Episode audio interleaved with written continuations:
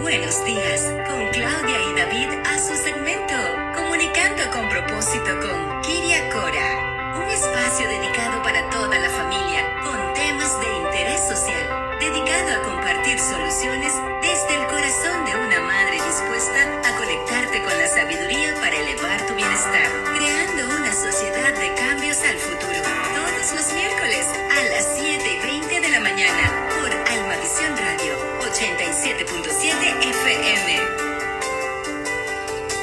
22, 23 minutos después de las 7 de la mañana. Un saludito para Alejandro Frías. Dice, acabo de empezar a seguirlos a través de las redes sociales. bienvenido. a la orden de regalo, ahí aparecen, ¿no? Sí, cuando hay regalitos Alejandro, no seas más probable así. que aparezcan. no, Alejandro, gracias. Gracias por reportar sintonía y gracias por seguirnos también. Y bueno, ya como escucharon, estamos eh, contentos porque ya está lista eh, Kiria Cora para comunicarnos con propósito y el tema de hoy está súper, súper interesante, mi David, porque eh, ¿cómo podemos nosotros como papis criar a nuestros hijos libres de ansiedad? La ansiedad es como una enfermedad de moda en la vida de nuestros muchachos. Ahora todo el mundo está ansioso. ¿Qué tiene tu hijo? Es que está ansioso. ¿Qué tiene tu hija? No, es que está ansiosa. Así que hoy vamos a ver qué podemos hacer y cómo poderlos ayudar. Eh, Kiria, bienvenida. ¿Cómo amanece Pittsburgh en esta mañana?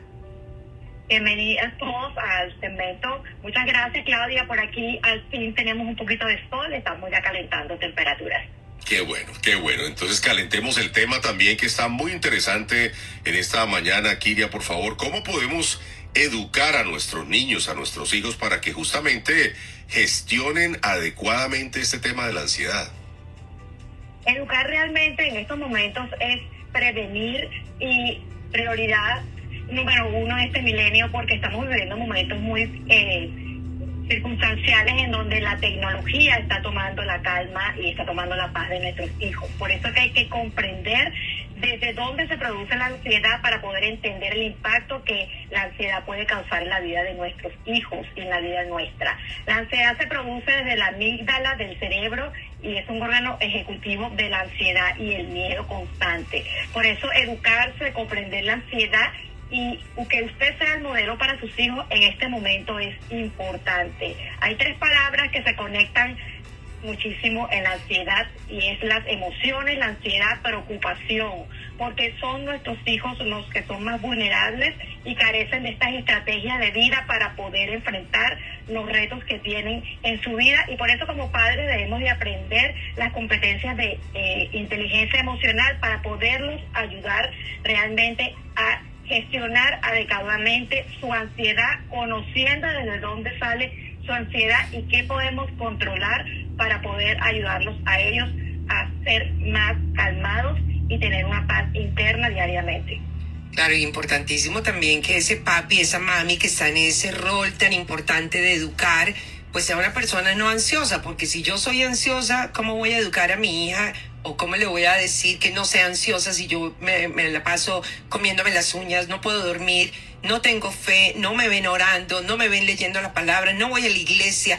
Entonces es complicado, ¿no? Pero empecemos eh, precisamente por ese primer consejo, cómo hacer eh, libre de, de esa ansiedad y que eso de paso sirva también para los padres que están de pronto ansiosos en estos tiempos.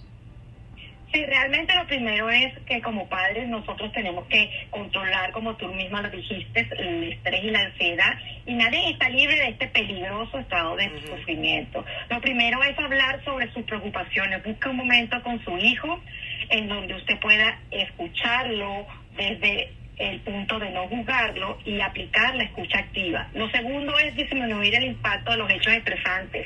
El, la conexión con las noticias debe de bajarla porque las noticias son el primer indicativo de estrés en la vida de los seres humanos. No reaccionar excesivamente ante los eventos que a usted le pasan en la vida es importante. Número tres, debemos de ser el modelo de referencia. Un padre calmado, un padre que ayuda a su hijo a confiar en Dios en todo momento y a orar en cada situación de estrés para poder enfrentar su vida es importante. Lo cuarto sería el educarlo para potenciar sus recursos personales, ayudarlo a sentirse seguro, protegido, bajo la mano de Dios, especialmente ayudarlo a desarrollar su confianza y su amor propio. Y lo quinto, aprender métodos de relajación efectivos. En mi práctica, eh, yo aplico la meditación de HeartMath, que es una meditación centrada en la respiración, en el corazón, para poder ayudarlo a cambiar rápidamente, a de sentirse estresado, a sentirse tranquilo. Estas técnicas de respiración son prácticas de tan solo 10 minutos en donde se alinea de una manera coherente al sistema físico, mental y emocional para que trabaje en sincronía total de calma activa. Y es un biofeedback, que realmente es un aparato que te ayuda a ti por medio de una mandala y una respiración controlada y lo puede tener en la comodidad de su casa.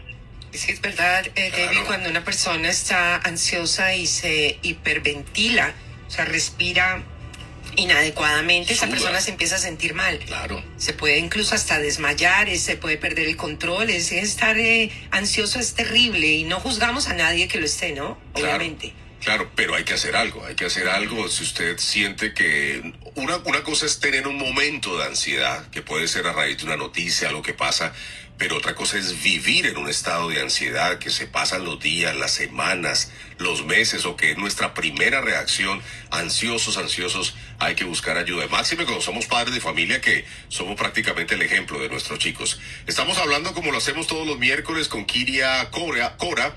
Ella es entrenadora certificada y cada miércoles nos trae un tema muy, muy importante. Ya les vamos a contar cómo conectarse directamente con ella, pero concluyamos este tema, Kiria. ¿Qué podemos eh, concluir con la ansiedad?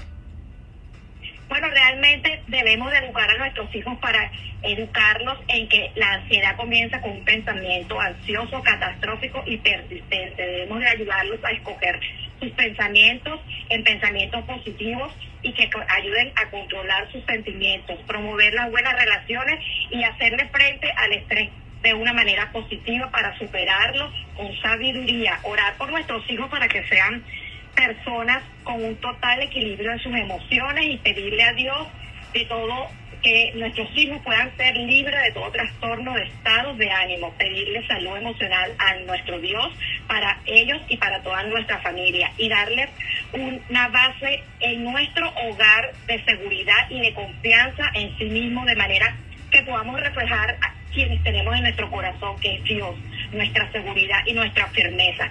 Y hoy me despido con este versículo que dice, la paz les dejo, mi paz les doy. Yo no se las doy a ustedes como se las da el mundo.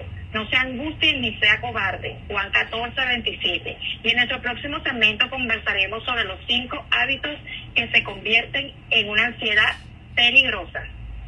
Muy bueno, excelente. Gracias, Kiria. Te mandamos un fuerte abrazo y de verdad, para cualquier persona que quiera contactarse contigo, ¿cómo te encuentran en las redes sociales? En mi página de website www.insidemeconsulting.com pueden leer en mi blog y acceder a toda la información que hoy también estoy compartiendo y en Instagram y en Facebook arroba kiriacora.com y en mi podcast eh, comunicando con propósito con Kiria. Kiria con K. Kiria con K, Cora con C. Kiria, gracias por estar con nosotros. Feliz miércoles. Un besito. Bendiciones a todos. Gracias.